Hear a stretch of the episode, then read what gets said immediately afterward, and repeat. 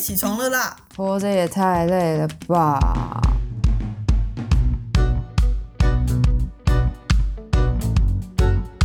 欢迎收听《小岛生存指南》。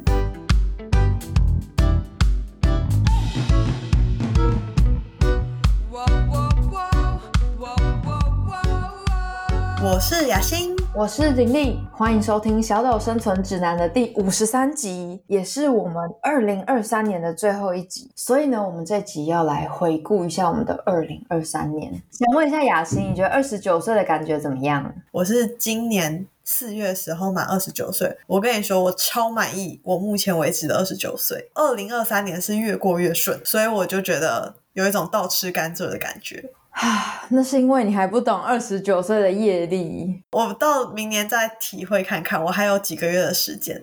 那林丽呢？回顾你的二十九岁，你觉得怎么样呢？因为我二十九岁有很多的时间都是在实习嘛，还有写论文。其实现在回顾起来，觉得还蛮顺利的。我记得那个时候雅欣跟我讲说，你要注意二十九岁就是一个跨三十的门槛，然后有一些什么血光之灾之类的，就没有理会雅欣。直到我二十九岁的最后一两个月，我就有体会到，嗯，那个业力真的是很重的。你已经度过了，你已经三十了呢。我们有一个全新的开始，所以不知道对于大家来说，你的二零二三年过得怎么样？有预计今年的跨年要怎么过吗？雅欣有想要来嘉义找我吗？真的吗？可以吗？我以为你跨年会有别的计划，还是我们现在在线上就先约起来？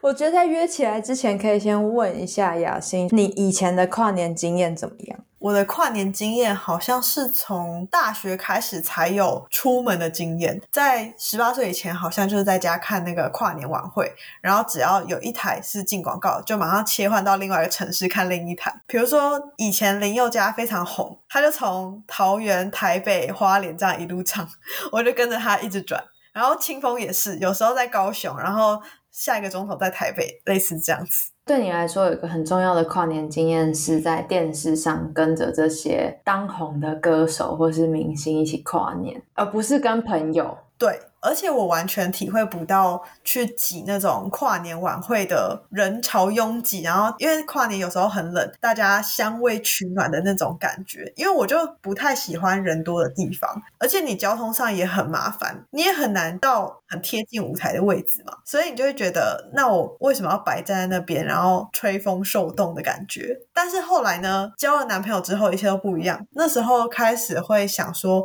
可以跟男朋友去坐摩天轮啊。看夜景啊，看电影啊，我有曾经在电影院跨年过。到了十一点五十五分的时候，电影还在演，然后大家在下面窃窃私语，快快跨年了，快跨年了这样子，然后就很小声说：“耶，新年快乐！”我觉得最酷的是，因为对我们家来说，十二点人还在外面是非常危险的一件事情。因为我是家里的老大嘛，所以我第一次跟我妈提出我要跨年的请求的时候，我妈就非常脸色为难，但她又觉得不能再。太拘束大学生，他就说：“嗯，你要跨年可以，但是你十二点要回家哦。”然后我就想说，那到底是要跨什么？在家楼下跨吗？真的，我刚才就倒抽一口气，想说，等等，不是十二点才算是刚完成跨年，然后接下来还要跑很多 party 吗？怎么会十二点回家？原来跨年后是这个样子吗？我不知道要走什么样的行程呢。玲玲，你有什么经验？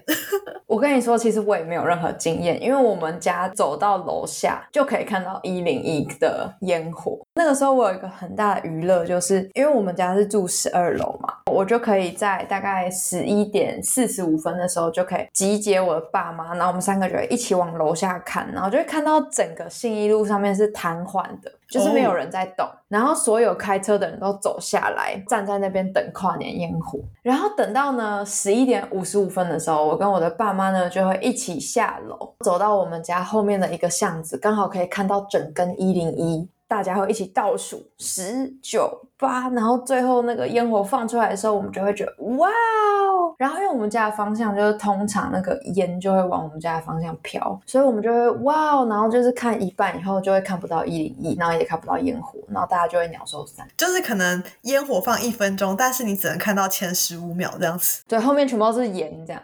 OK，对，其实我也有一样的困惑诶，因为可能我看烟火的那个经验感受也不是很好，就觉得哎这个烟火到底有多好看，看不出其中的那个精彩之处，就觉得哦，今天风向不对，可以回家了，早点睡。而且最后就会发现，还是电视上面烟火是最美的。因为他一定会勘测今天的风向啊，那个摄影机一定会加在最好的位置。他们应该是三百六十度都会加摄影机，然后最后看哪一个摄影机是 OK 的。哦，对，而且后来就会有空拍机，最近应该很流行，就是用空拍机来拍，就完全无死所以玲玲，你也是不出门跨年的是吗？因为我爸妈也是属于那种在我学生时代就很严格啊，就不想要我在外面待太久，然后我就会隔天之后回到学校就听同学说，哦，他们去市政府那边跨年啊，跨完年以后要回家，搭不上捷运啊，什么什么。哦，对，我想到了，以前看到那个新闻，就写说什么，哦、台北市捷运因为跨年的关系，所以二十四小时都不停驶，完全事不关己，想说跟我无关。还是我们这种很难体验到跨年的快乐，我们只会感觉到为什么现在人那么多，然后很拥挤这样子。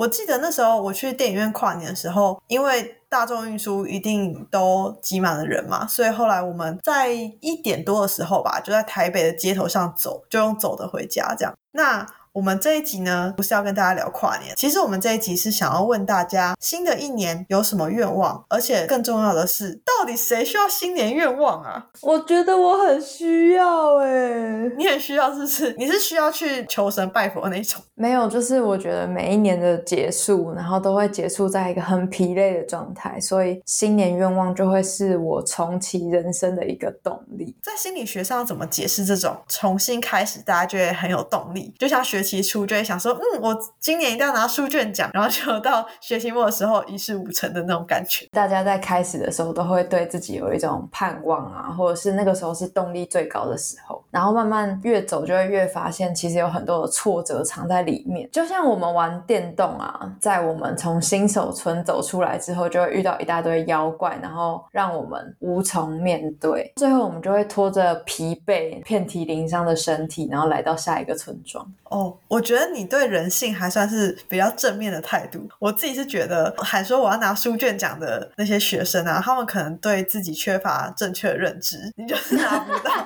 你的懒惰跟那个拖延，就是会让你在这整个学期中不断的考试没准备好啊，然后翘课啊等等之类，无法约束自己，所以导致你在年尾的时候，你在学期末的时候就觉得啊。我今年好像也没什么进步呢。好悲惨的一个想法哦。所以对于雅欣来说，许愿这件事情的意义是有的吗？以前非常喜欢，我以前非常喜欢在每年秋冬之际，信誓旦旦的买下一本非常精美的手账本，然后就会在手账本开始写说我隔年的愿望想要达成的事项，比如说一年看一百本书啊等等之类的。后来发现，哎。达成不了，我就放弃这件事情了。你说直接把整个手账本放弃吗？放弃信誓旦旦的写新年愿望这件事情，手账本放弃是因为我现在都用 Google Calendar，所以就不需要手账本。哎、你这样很不浪漫呢。以前我们都要买那个无印良品的那种手账本啊，然后它就会是那种原木色的，就可以贴一些条贴纸啊，然后互相交换啊。你没有这样子的童年吗？有啊，可能是因为我对自己的美感很没有自信吧。我相信有些人也看过，有些朋友就是他们写手账本真的是每一本都值得珍藏。但我每次一年过去之后，我就只想把那本手账本丢掉，因为它常常就是一些很无意义的课堂笔记啊，或者是很残缺不全的行程记事啊这种，我就觉得啊算了，我好像还是不太适合一年到头从一而终的做完手账本这件事情。通常做到一半就会开始渐渐的流于空白。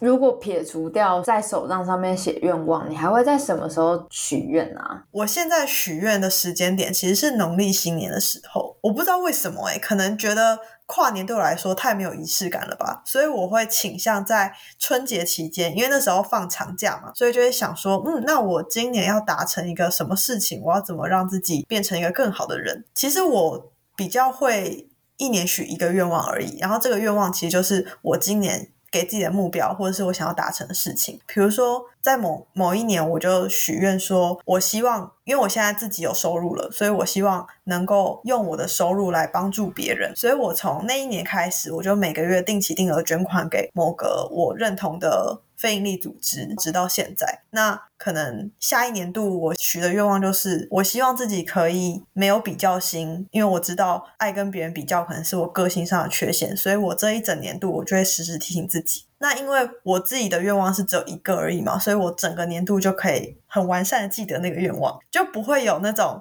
你列了十条，然后就想说，哎，第七条是什么的那种情况发生。我觉得我这个人就不贪心，我就专注做好一条就可以了。也是一个很好的方法哎哎，可是除了新年愿望的话，你难道不会在其他的节日里面许愿吗？那这样不是加起来就会有很多条愿望？我觉得过生日对我来说是件麻烦的事啊，因为只要有人帮你过生日，就一定会有蛋糕，然后蛋糕就会点蜡烛，点蜡烛就一定要许愿，然后许愿还要被规定要许三个愿望，最后一个愿望还不可以说出来。我就想说，也太多规定了吧？当然。我觉得生日愿望对我来说就非常的制式，你的生日愿望旁边一定会围满了人，然后期待你把前两个愿望念出来给他们听。所以第一个愿望一定是希望在场大家帮我过生日的人啊，我的亲朋好友、我爱的人都身体健康，然后事事顺心之类的，就是一个公关愿望。然后第二个愿望可能就是关于自己，就比如说哦，我最近什么很忙啊，然后或是哦，我最近有什么烦恼，那我希望这件事情可以顺利。对，所以我就觉得好像生日愿望对我来说不太有仪式感呢。那林丽呢？你喜欢许愿吗？我蛮喜欢许愿的，我也不太会在乎说这个愿望到底会不会达成，但是我觉得光是许愿这件事情就可以让我对于生活有更多的动力。因为通常我许的愿望都会蛮具体的，不会是那种什么全家要什么平平安安啊之类的，可能就是比较是目标导向的愿望。比如说去年我就有许愿说，我希望我可以在什么时候顺利完成我的论文，然后在什么时候考上心理师之类的，比较务实的一些愿望吧。然后我有发现我在许生日愿望的时候，因为我通常在生日的时候，周围都不会有太多人，所以我就可以肆无忌惮的许只为我自己好的愿望。我觉得许愿当然一定要跟自己切身相关，就至少要是你非常非常在乎的事情。因为我觉得像国泰民安、风调雨顺这种事情，有时候你就会忘记，因为它跟你的生活并没有很直接的关联，你好像很快就会把它抛诸脑后。但是像这种，我一定要在今年减肥三公斤，然后变漂亮、交男朋友这种事情，你就会很有动力去做。愿望要讲出来，让别人知道，也是一件非常重要的事情。因为让别人知道你有什么样的愿望，会更驱使你去做这件事情。而且重点是以心理学上面吸引力法则已经说了，就是我们要许具体的愿望。我们如果许那种太空泛的愿望，宇宙会听不懂。比如说我要快乐，然后他想说什么是快乐？吃饱吗？所以这种模糊的愿望，他就会不理你啊。如果说你要快乐，你要告诉宇宙说我要怎么样才会快乐，让他知道。哦，所以就是对宇宙许愿的教战守则，第一条就是要具体。对。然后除了具体，雅欣还有觉得有什么很重要的交战守则吗？我觉得不用许太大的愿望。怎样是太大的愿望？就比如说，其实你的目标是我要减肥二十公斤，但是你就不要许说我要在一年内减肥二十公斤，因为我觉得这样子可能对你的身体来说，或对你的惯性来说是 loading 比较重的。你可以在生日的时候许说，我希望我可以在这个月减肥三公斤，然后可能过几个月可以在跨年的时候许说，我希望我今年就二零二四年我要减肥十公斤，就是你就渐进式的去完成你的大目标，但是你的愿望许下的时候是小目标的许就等于一步一脚印，很踏实的感觉。听起来雅欣好像把《原子习惯》这本书里面的内容直接融会贯通到那个许愿的部分，我觉得也蛮好的。我们需要有小的成就感来累积我们做到的动力，而不是说我们许一个很大的愿望，然后期待自己一年后可以达成。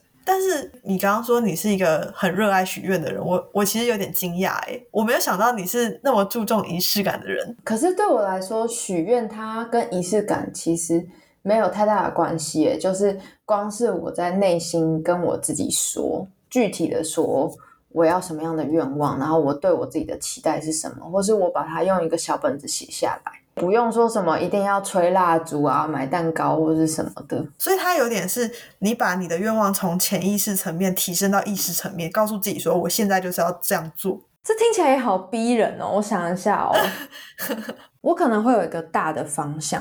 但是在许下这个大的方向之后，我就会发现，嗯，这个大的方向可能不足以支撑我继续完成这件事情，所以我就会开始许很多各式各样很具体的小愿望。在这些愿望达成之后，我就会有一个庆祝的仪式，所以可能仪式感是来自于庆祝的部分，而不是来自于许愿。我觉得许愿对你来说好像有点像一个工具，就是你借由许愿这个动作，然后去驱使你更能够执行，是这样吗？当然一部分是有这样的希望啦，但是真的有没有办法提升执行力，真的很难讲，因为我偏向懒惰的人，才不是林立，才不是懒惰的人嘞，林立是工作狂。哎，你说到工作狂，我就想到我今年的生日愿望，我有许一个，希望我可以好好的休息，允许自己休息。这件事情有的时候真的对我来说很困难，或是说我在休息的时候我会有罪恶感。那你觉得是为什么会让你觉得自己不能休息？就是会觉得自己很废啊！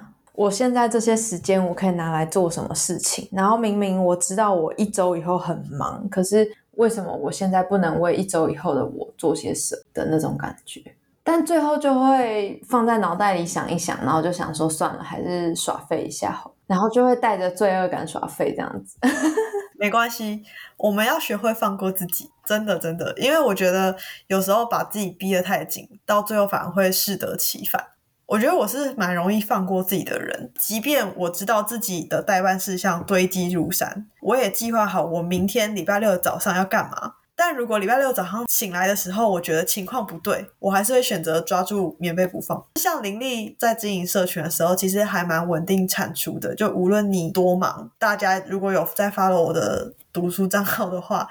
就我知道自己的正职工作在这两个月就会很忙，我就会果断的宣布我要暂停读书账号，我就完全不会想要再更新它，完全不会想要再 input 跟 output，因为对我来说。我就是要专心在另外一件事情上，这可能也跟我自己的工作产量还有工作心态有关。我不希望自己太劳累，但是我觉得以我认识的雅欣来说，她还是偏向工作狂啦。就是虽然她是说她会让自己休息，可是很多时候她还是会深呼吸一口气，然后让自己可以进入工作状态啊。这是没错的，因为毕竟我们的 podcast 就是要剪出来，这个没有办法说停就停的，没有办法今天发一个公告说本周。不更新哦，不行。因为我觉得我跟雅欣都很了解我们的性格，就是如果我们今天暂停了一次，我们可能之后就会变成一个常态。对，无限期暂停，或者是有事没事就停一下，就像富坚化猎人一样。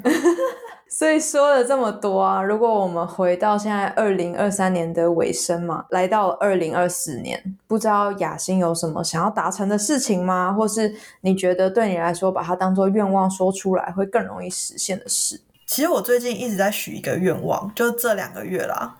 我觉得自己现在最需要的其实是好好的学习爱与被爱。这个听起来蛮抽象的，就是大家可能不太了解我在讲什么。就是有时候我对爱的人蛮容易看他们不顺眼，但是你同时知道那是源自于你心中有一个期望，你期待他们是你心中那个很理想的样子，但他们不可能是。所以其实我希望我爱他们是爱他们本来的样子，然后我也可以更宽容的对待他们，对自己也是一样。然后就这件事情上，就是我其实在这一年中一直在调整跟学习。最近我最想要的是什么的话，我觉得应该是这件事。听了还蛮感动的。它是一个很深层的一个跟你内在连接的一个愿望，而不是好像比较表层的，就是期望自己的生活怎么样，而是对于自己的一个期待。因为我蛮幸运的吧，就是我对自己现在的生活还蛮觉得不予匮乏的。那在不予匮乏的。同时，我觉得提升自己是蛮好的方向。那林丽呢？你有什么二零二四的年度目标吗？我觉得除了一些很世俗的愿望以外，我有一个很深的对自己的期待吧，就是我希望我可以更真实的跟自己相处。就算在生活里面，我们很难完全真实的去面对其他人或是生活的事情，尤其是在工作上，我有的时候会有一种蛮矛盾的感觉。当我想要很真实的面对这段人际关系，我会去思考说：，哎，眼前的这个人，他到底有没有办法听得懂，或是？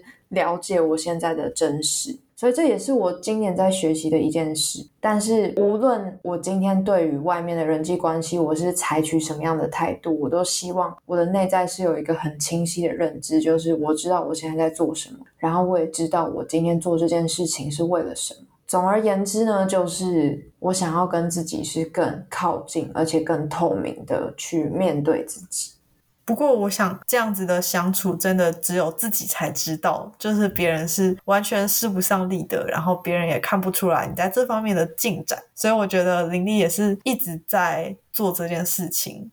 虽然我觉得你已经做得很好了，那你期待的二零二四年会长什么样子呢？我现在其实还没有想到我要怎么跨年，可是。对于二零二四年，可能就像我刚刚讲的吧，就是会希望自己仍然是跟自己的内在是保持一个真诚的接触。无论说现在外界的世界是怎么的混乱，或是我的工作还没有稳定等等的，虽然还是有很多世俗上面的担忧啊，或是困扰，可是我希望每一次出现挫折，还有面对生命挑战的时候，我都可以。更如实的面对我自己，然后不逃避，勇往直前。这应该就是我二零二四年的一个大计划。当然，在这个大计划下面，还会有很多具体细节的小计划。可是，我现在也还没有时间去思考这件事情。那对于雅欣来说呢？就是你说二零二三年好像是一个倒吃甘蔗的一年嘛？那来到二零二四年，你会期待有什么样的转变吗？或者是有什么？对你来说更重要，想要先执行的部分，我觉得我是一个很急于把事情做完，但是不见得会有那个耐心把事情做好的人。有时候事情做完之后，我才想到啊，其实有一个更好的解方，或者是更好的做法。或写读书心得一样，有时候我会纠结于，我到底是要现在把写完这篇发出去呢，还是我要过两天，就是暂缓这个上架计划。所以我觉得在二零二四年。手上有一些计划嘛，比如说 Podcast 读书新的账号，然后我的正职工作等等，就是他们都是我在二零二三就拥有的东西。但我希望在二零二四年可以进一步的优化我整个工作流程也好，效率也好，重点是质量，就是我希望可以提升他们。虽然我现在还没办法知道要怎么具体的把他们做出来，也许就是靠着不断的练习吧。就是不是有一句话说，任何事情你做了一万个小时之后，你就会是天才了吗？所以就希望自己可以更加努力。哎呀，不小心透露自己工作狂的部分。对嘛？刚刚还说自己不是工作狂。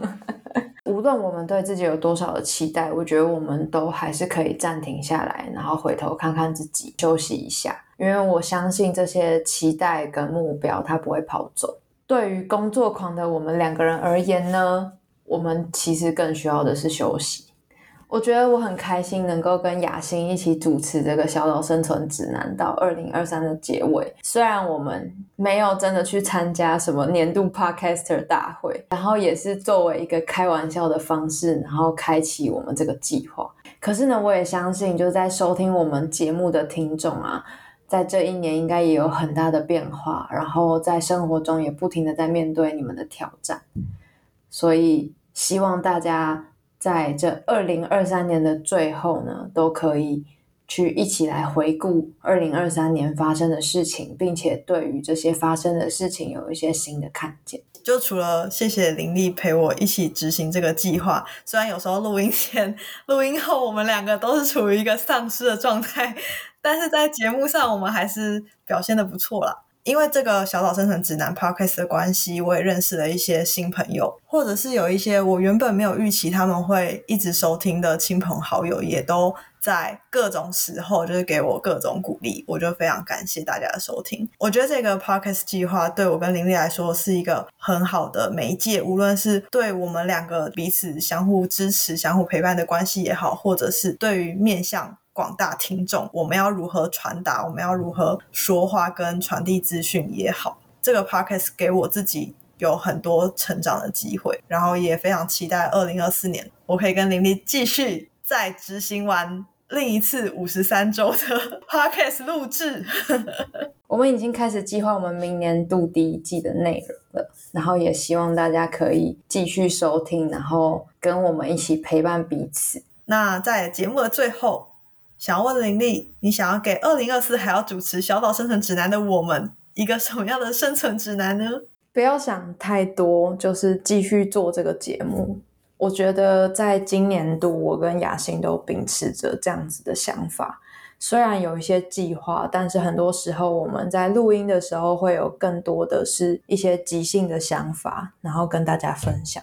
所以在新的年度里面，我希望我们可以持续保有这样子的弹性，面对我们新一年度的节目。希望大家可以一起加油。我觉得可以在空中彼此陪伴是一件非常温暖的事情。那如果你喜欢我们的节目的话，欢迎追踪小岛生存指南的 IG，你可以搜寻 Island Life 底线 Official 就会找到我们了。也欢迎追踪雅欣还有林丽的 IG 哦，我们会将资讯放在说明栏，有任何建议都欢迎留言或私讯我们。小岛生存指南，我们下集见，拜拜拜。